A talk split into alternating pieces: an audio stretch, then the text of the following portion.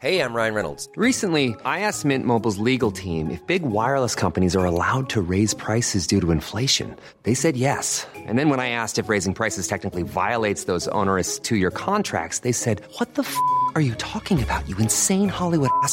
So to recap, we're cutting the price of Mint Unlimited from $30 a month to just $15 a month. Give it a try at mintmobile.com slash switch. $45 upfront for three months plus taxes and fees. Promo rate for new customers for limited time. Unlimited more than 40 gigabytes per month. Slows. Full terms at mintmobile.com.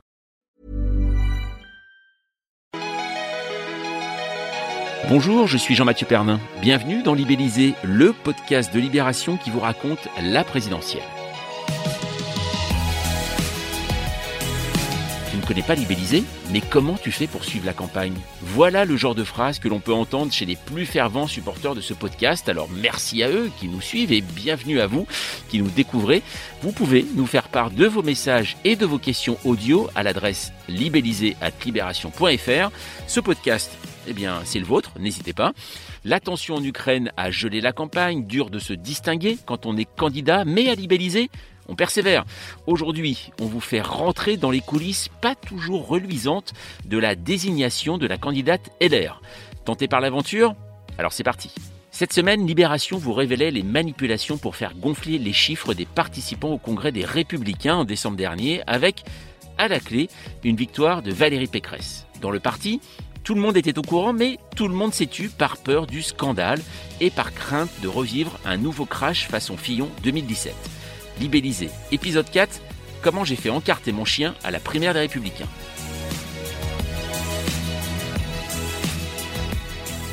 On va en parler de cette histoire avec Dominique Albertini. Salut. Bonjour. Alors tu suis euh, Valérie Pécresse pendant cette campagne. La semaine dernière, tu participais déjà euh, à ce podcast pour nous parler à quel point euh, Valérie Pécresse essayait eh bien de jongler entre les extrêmes et le centre et que ce n'était pas vraiment simple. Et on va en parler également avec Anne-Sophie Le Chevalier. Salut. Bonjour. Alors tu as participé également à cette grande enquête. Hein. Vous êtes plusieurs à Libération déjà à avoir, avoir écrit. juste au départ, quand c'est sorti cette enquête, on a parlé d'une chose un chien. Voilà, alors cette histoire de chien, vous trouvez pas que ça a pris quand même des proportions euh, assez, euh, assez étonnantes, non, Dominique? Ouais, ça a pris toute la place. On a un peu l'impression que c'est en train de devenir une affaire Douglas, et, je dirais même une affaire Douglas-Pécresse, ce qui est amusant et prévisible, mais c'est un peu injuste, je dirais, à deux titres. Euh, d'abord, le chien Douglas ne vote pas Pécresse, si je puis dire. D'abord, il n'a sans doute pas voté, il a adhéré aux Républicains, ça on l'affirme. Et d'autre part, s'il fallait lui attribuer un camp, il est plutôt chez Ciotti, ce chien. Voilà. D'autre part, c'est vrai que c'est une, partie d'une très longue enquête où on parle d'un chien, on parle aussi d'adhérents qui sont morts, on parle d'adhérents qui ne le savent pas, qui ne savent rien de leur candidate. Enfin, ça va, ça va très au-delà. Alors, vous avez passé euh, un mois, voilà un peu plus même sur cette enquête. Euh, juste au départ, Anne-Sophie, que les gens se se focalise sur ce chien Est-ce que c'est pas un peu démoralisant pour le travail? Bah, Pas du tout, parce que le chien, il incarne un symbole finalement d'un système euh, un peu plus vaste et qu'on a mis à jour et qui concerne euh, avec plusieurs euh, types d'actions frauduleux. Et, et s'il faut le chien pour que, attirer l'attention, et ben ce qui compte, c'est que l'attention soit attirée sur les faits. Alors on va y revenir justement dans un instant dans cette affaire de, de chien. Mais juste au départ, Dominique, pourquoi avoir enquêté sur le vote des militants LR lors du congrès de désignation du candidat pour la présidentielle? Alors on savait que pendant la campagne de ce congrès, LR a vu le nombre de ses adhérents exploser. Euh, on est passé d'un peu moins de 80 000 à quasiment 150 000. Tout ça a été documenté. Ce qu'on ne savait pas encore, c'était exactement qui était arrivé à LR, comment un parti multiplie par deux quasiment sa population, pour le dire comme ça, en l'espace de quelques semaines, quelques mois. Pour travailler, on a eu accès à un document qui est un document important, qui est le fichier des adhérents, les républicains on a épluché ce document, on y a vu des choses qui nous ont étonnés. On a vu des coordonnées qui se répétaient à de multiples reprises. On a découvert que des personnes avaient adhéré à LR des mois, voire des années après être décédées. Euh, on a découvert, ou plutôt on s'est fait raconter comment des gens qui ne s'intéressaient en rien à la politique euh, avaient adhéré mais pour rendre un service. Euh, comme on dépanne un copain, euh, ils se moquent de LR. Souvent, on, leur a proposé de payer leur adhésion ou de leur rembourser l'adhésion. donc on est très très loin de l'idée qu'on se fait d'un adhérent, d'un militant. On raconte tout ça et la conclusion du papier, c'est que finalement c'est un scrutin dont sans doute ni la sécurité ni la sincérité euh, n'étaient vraiment garanties. Alors euh, euh, Anne-Sophie, il y a quand même une chose, c'est vrai, assez étonnante, c'est que je reprends tes chiffres, Dominique, entre septembre 2021 et novembre 2021, donc clôture des inscriptions pour désigner le candidat LR, on est passé donc de 80 000 membres à 148 862 et à ce moment-là, au sein du parti, personne ne s'en étonne? Alors si, évidemment, ça, pose des questions, mais aussi le parti dit qu'il fait une campagne sur ses idées, que, c'est aussi une façon de, prouver que justement les idées de LR, les programmes des candidats sont, sont pertinents et peuvent plaire à un grand nombre de la population, à une, grande, partie de la population. Néanmoins, et ça Dominique peut, tout à fait l'expliquer, les doutes commencent assez rapidement à se diffuser parmi les membres du parti. Les membres du parti, c'est-à-dire les adversaires de Valérie Pécresse? Oui, alors eux, ils diraient plutôt les concurrents. Mais, mais non, parce qu'on a très vite su que le nombre explosait. Ça a d'abord été attribué à la qualité des candidats, à l'intérêt des projets.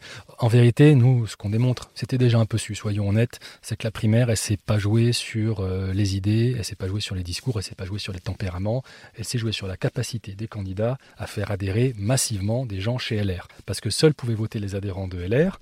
Donc le corps électoral, c'est les adhérents, et donc chacun a voulu modifier ce corps électoral en sa faveur. Faire venir non seulement les amis politiques, mais les amis tout court, et aussi la famille, et aussi les connaissances, et aussi les très lointaines connaissances, et à la fin même les inconnus. C'est ça qu'on montre. Et on note d'ailleurs une nette euh, accélération des adhésions dans la période dont tu parlais, entre septembre, mi-septembre, le moment où les conditions de désignation du candidat sont connues, et euh, la date limite pour l'adhésion prise en compte pour le vote des adhérents, qui est le 16 novembre. Dès, euh, dès qu'on a entendu parler de cette affaire euh, sur les réseaux sociaux, tout de suite, euh, le Parti des Républicains a porté plainte en disant que votre enquête était une entreprise de falsification pour eh bien, nuire à Valérie Pécresse. Qu'est-ce que vous en pensez de ces accusations? Euh, plusieurs choses. D'abord, leur communiqué, euh, il nous a un peu déçus. Il faut être honnête, on s'était préparé à beaucoup de choses. On a des choses à répondre sur tous les points qu'ils ont évoqués, mais ça nous paraît pas tout à fait à la hauteur des, points qu'on a évoqués. On a beaucoup travaillé. C'est des faits, cette enquête. Hein. C'est des témoignages, c'est des documents, c'est des reportages. On est à la Mayotte, on a parlé à énormément de monde. Et le communiqué de LR, bah, il est un peu à côté du truc, pour le dire comme ça. Euh, ils nous disent des choses alors qu'ils nous en ont dit d'autres il y a quelques jours. Il y a des questions qu'ils ne traitent pas. Ça se termine par une menace, hein, tout simplement, euh, d'une action en justice. Et puis au fond, il est, c'est lui qui est un peu diffamatoire, parce que ce qui est un travail euh, très sérieux et très difficile qu'on a mené est évacué, qualifié d'allégation. Donc voilà, moi je trouve qu'ils sont pas tout à fait dans le bon match, si je puis dire. Peut-être euh, un exemple de ce que vient de dire euh, Dominique, c'est l'exemple dans leur, dans leur communiqué. Ils parlent de, Douglas, donc euh, le surnom, comme nous l'indiquons à nos lecteurs que nous avons donné à ce fameux chien, et ils ont cherché les, adhérents prénommés Douglas dans la région que nous, indi nous indiquons. Donc manifestement, on peut se poser la question de la, de la qualité de la lecture que le parti a apporté à, à notre enquête. Mais j'aimerais revenir sur un point. Tu nous demandes si on a voulu s'en prendre à Valérie Pécresse, et au fond, c'est aussi ce qu'ils nous disent. Euh, on a voulu torpiller une campagne. Euh, non, d'abord, nous, on n'est pas parti avec l'idée qu'on allait se faire les républicains, on se fait LR. On a eu des informations, on a remonté un fil. Euh, nous n'avons pas décidé de nous attaquer à un parti. On a fait notre travail en vérifiant des faits qui étaient en notre disposition. Deuxièmement, dans cette enquête, il est question de quasiment tous les candidats pas seulement de Valérie Pécresse. Ce qu'on démontre, c'est pas qui aurait dû, qui aurait pu gagner la primaire dans des conditions idéales de concurrence, c'est que le système était mal fichu. C'est ça qu'on dit. Il en, est sorti une candidate, très bien, mais elle est sortie d'un système qui n'était euh, pas d'équerre. Hum. Euh, comment euh, travaille-t-on sur ce genre de, bah, d'enquête euh, finalement. Je crois qu'il y a eu pas mal de, data, c'est-à-dire de recherche au niveau euh, des adhérents euh, via l'informatique. C'est ça, Anne-Sophie hein? Bah, Comme nous avons pu consulter le fichier des adhérents LR, hein, et j'insiste je, bien sur le mot adhérent et non le fichier des votants pour la simple et bonne raison qu'il a été détruit 24 heures après le jour du deuxième tour, selon les règlements du, du Parti Les Républicains. Nous avons pu repérer des incongruités. Nous avons pu repérer des, des adhésions, on en parlait tout à l'heure, multiples. Euh, alors évidemment, il y avait une limite au nombre de quatre coordonnées similaires pour euh, des différentes personnes. Donc on ne pouvait pas renseigner plus de quatre fois la même adresse mail pour euh, des différentes personnes. Néanmoins, le chiffre de quatre est assez euh, révélateur. Et en plus, même parmi les gens même s'ils ont été radiés et qu'ils n'ont finalement pas pu voter, on a remarqué que certains, certaines adresses mail revenaient plus d'une quinzaine de fois. Donc même s'ils n'ont pas voté, l'intention était clairement de faire des cartes, des cartes et des cartes. Et à travers ça, ensuite, eh ben, on fait du travail de, de journalisme, d'investigation et de terrain. Et, et on vérifie, on vérifie que chaque chaque information est vraie. On la fait confirmer autant qu'on jusqu'au maximum où on puisse aller dans la confirmation. Et ensuite, on peut, on peut publier des, informations. Alors cet article que l'on peut lire sur libération.fr, bien sûr, j'imagine quand tu dis recouper, vous êtes allé voir des, des cadres LR, des, des gens ou des militants LR. Qu'est-ce qu'ils en pensent, eux, quand, quand vous leur avez dit ah, regardez, il y a peut-être un petit problème au niveau de l'élection du candidat à la présidentielle. Certains le savaient et beaucoup le soupçonnaient. On leur a parfois pas appris grand-chose. Dire qu'ils avaient tous en tête euh, l'ensemble des procédés, l'ampleur euh, des manœuvres, euh, je ne sais pas, mais l'idée que quelque chose de pas net s'était joué autour de certains votes communautaires, tout ça, c'était, ça se répandait, on en plaisantait, on en discutait. Euh, moi, je n'ai pas surpris beaucoup de monde en, leur racontant ça. Alors après, ce qu'on rencontrait souvent, c'était l'idée de dire au fond, c'est peut-être vrai, mais c'est la politique, enfin, on n'est quand même pas né d'hier, ça se fait comme ça, euh, pour gagner un parti, on fait des cartes, des cartes, des cartes. L'idée que c'est une donnée un peu naturelle du jeu politique. Voilà.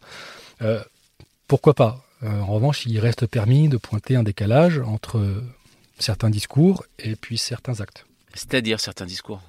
Bah, Par exemple, euh, on a un parti qui refuse le droit de vote aux étrangers. On a un parti qui condamne euh, le communautarisme. Nous, notre enquête tend à démontrer, enfin d'abord, elle démontre que des étrangers ont voté à l'air, ce qui n'est pas interdit. Euh, mais enfin, voilà, c'est curieux de solliciter les adhésions et les cotisations de gens et leur vote, dans le cas de la primaire, euh, auquel par ailleurs vous refusez le droit de voter à la présidentielle pour la candidate qu'ils ont contribué à, faire candidate. Je ne sais pas s'il me fait comprendre, mais enfin, c'est quand même un, curieux circuit. Euh, après, évidemment, euh, chez LR, il y a la dénonciation du communautarisme, des Français de papier. C'est un peu curieux de s'appuyer sur des réseaux communautaires, sur des relais associatifs, pour recruter très largement dans des communautés qui dont, les membres nous disent parfois n'avoir aucun intérêt pour la politique, ne pas parler français, ne pas s'intéresser à la politique française, ne pas connaître Valérie Pécresse. Tout ça, à la fin, ça fait des adhérents les républicains. S'il y a un écart entre le discours et les actes, nous on le voit ici, par exemple. Euh, c'est surtout la communauté dont tu parles, c'est donc cette communauté asiatique, on le voit dans, dans votre papier, communauté asiatique qui se serait fortement mobilisée pour Valérie Pécresse. Oui, c'est vrai.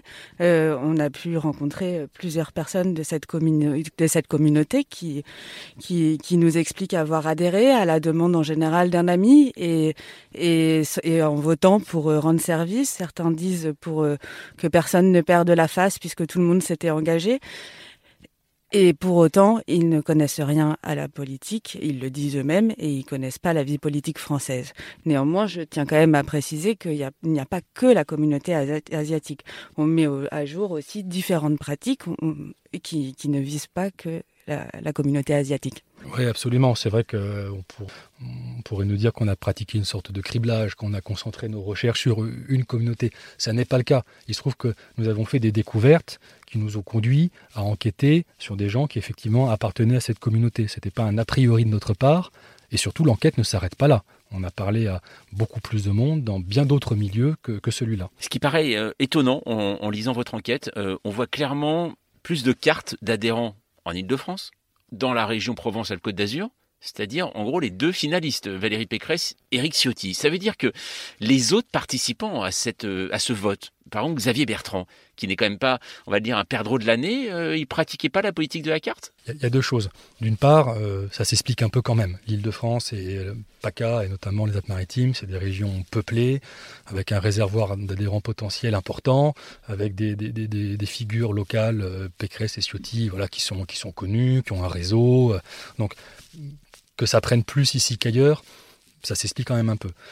Euh, après, il y a d'autres choses. C'est vrai que euh, moi, j'ai souvent entendu que euh, on y mettait chez Valérie Pécresse beaucoup plus de méthode et beaucoup plus d'énergie que Bertrand. C'est vrai aussi que Pécresse, en Ile-de-France, elle a quadrillé la région, ou plutôt la région est quadrillée par un réseau de maires qui sont ses amis, qui sont pour elle autant de relais sur le terrain. Euh, voilà, donc ça s'explique par des raisons naturelles, et ça s'explique peut-être par un, plus fort recours aux méthodes qu'on décrit. Et il y a aussi une histoire qui est, racontée dans l'article et dans l'enquête, qui est celle d'un adhérent, militant, euh, soutien de Xavier Bertrand, qui euh, nous raconte avoir euh, souscrit un emprunt bancaire pour payer des cartes, pour notamment payer des cartes à tout son réseau finalement, qu'il soit de droite, de gauche ou mais ou qui n'ait aucun intérêt pour la politique, afin de faire cette politique de cartes. Donc finalement, c'est vraiment pas, je crois, cette pratique l'apanage de tel ou tel candidat. Et c'est vrai que les chiffres ont tendance à montrer que les adhérents ont plus augmenté dans certaines régions, mais c'est vraiment euh, des pratiques beaucoup plus vastes euh, que, que cibler tel candidat. Avant de revenir dessus, euh, je voudrais on parle parce que je l'ai dit tout à l'heure à propos de, ce chien, alors qui est devenu Douglas, hein, donc qui est devenu un phénomène, mais surtout un phénomène récupéré aujourd'hui par les équipes d'Éric Zemmour, voire de Marine Le Pen. Ils s'en servent beaucoup aujourd'hui sur les réseaux sociaux. On a vu Guillaume Pelletier, par exemple, poser avec ses chiens en mettant euh, non ce hashtag Douglasgate, comme, euh, comme on le dit. Est-ce que quelque part, on se dit pas en révélant ce genre de choses, ces enquêtes, tiens, ça peut bénéficier aussi euh, aujourd'hui aux concurrents de Valérie Pécresse directement, ça veut dire euh, par exemple aux équipes d'Éric Zemmour? Alors ça nous interdirait de faire ces enquêtes. C'est quoi notre métier finalement? C'est de révéler des faits. On ne peut pas se poser la question de à qui ça va servir. D'abord parce que à la fin, on n'est pas sûr. Euh, ensuite, parce que, comme l'a très bien dit Anne-Sophie, ça veut dire qu'on s'interdit de travailler ces sujets. On a des informations, on a des soupçons, on a des pistes. On arrête là, on coupe. J'avoue qu'on n'a pas réfléchi comme ça. Euh, une chose, pourquoi le, le nom alors de, de, ce chien Pourquoi le nom est changé? Ce chien a un autre nom. Euh, ce nom figure, c'est tout l'intérêt, euh, dans le fichier de LR. Quand on trouve ce nom, on trouve donc les coordonnées et le nom de famille du maître du chien.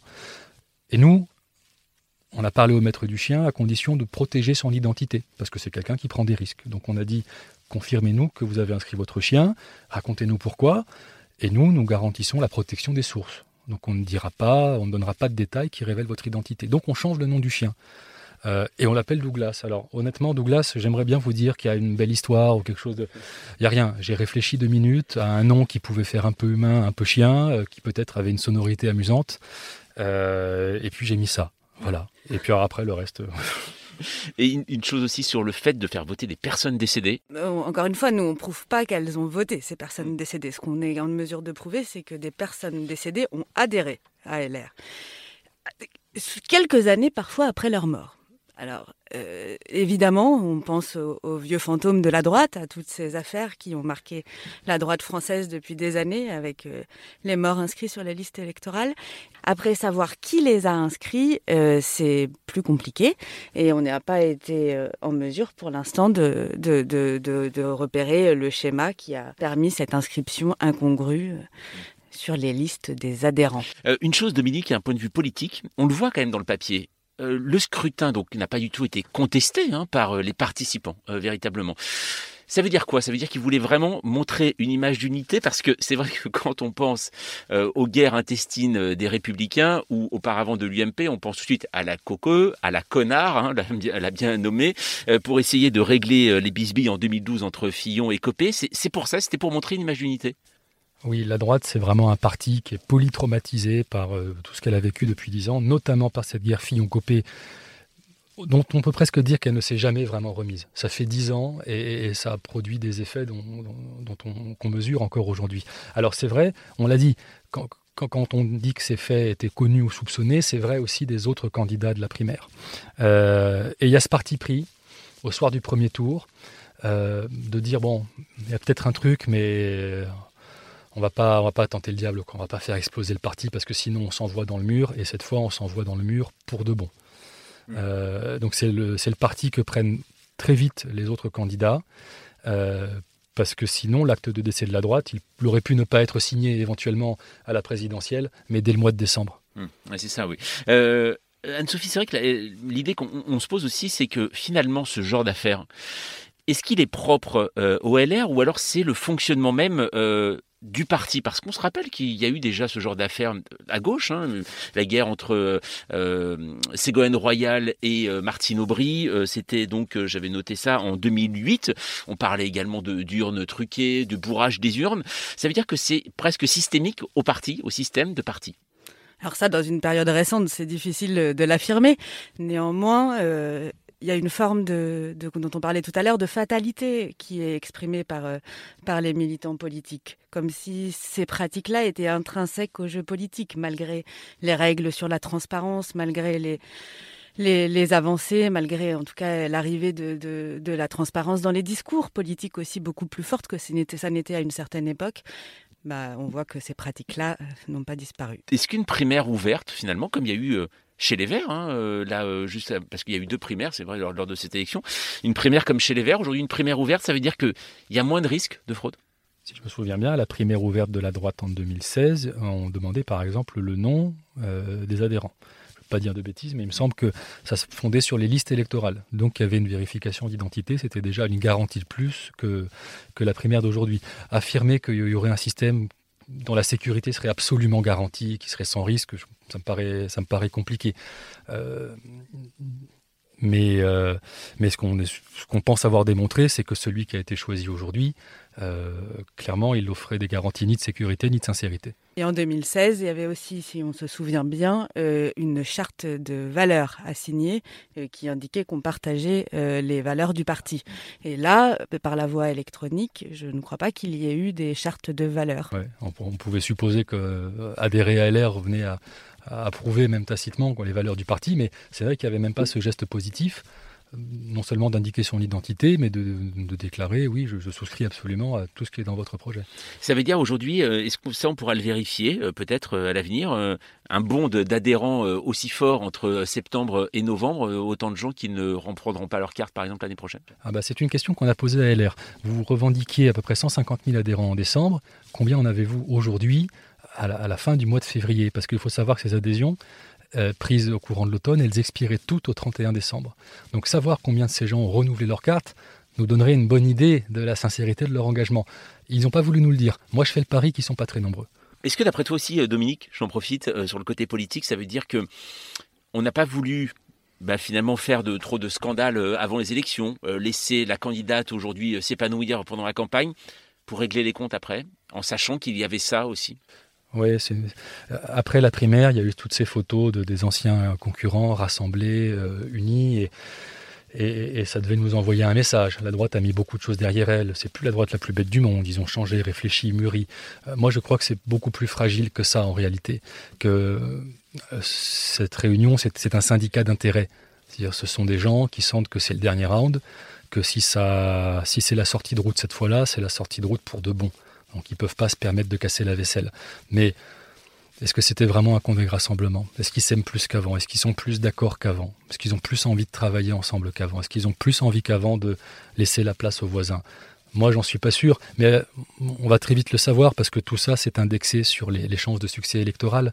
Donc, euh, tout est toujours plus simple quand dans les sondages on est à 18% et qualifié au second tour. Maintenant on commence à approcher des 13, des 12, des 11. Hmm. Donc euh, on va voir. Une dernière chose, euh, Emmanuel Macron devrait annoncer sa candidature prochainement. Toi qui suis la campagne de Valérie Pécresse et même euh, vous qui êtes attentif forcément au jour le jour hein, dans cette course à Élysée, est-ce que ça y est, la campagne va vraiment commencer? Pour Pécresse, on dirait, parce qu'ils ont cette. On leur demande, bah, votre campagne décolle quand même pas vraiment, qu'est-ce qui se passe? Et puis alors, la réponse qui revient tout le temps, c'est oui, c'est parce que le président n'est pas en campagne. Donc vous comprenez, on n'a pas d'adversaire, on boxe dans le vide. Alors on peut en penser ce qu'on veut. Euh, donc manifestement, pour Pécresse, la campagne, elle ne commence vraiment qu'avec le président. Donc vivement le président. En tout cas, pour les électeurs, c'est quand même mieux de connaître tous les candidats et pouvoir déterminer leur choix en fonction des programmes de chacun. Ben, merci beaucoup, merci à vous. C'est donc la fin de ce euh, quatrième épisode de Libellisé. Merci Anne-Sophie, merci euh, Dominique. Votre enquête est à retrouver sur libération.fr. Avant de se quitter, message très important. Si ce podcast vous a plu, n'hésitez pas à vous abonner. C'est la bonne façon de ne rater aucun épisode.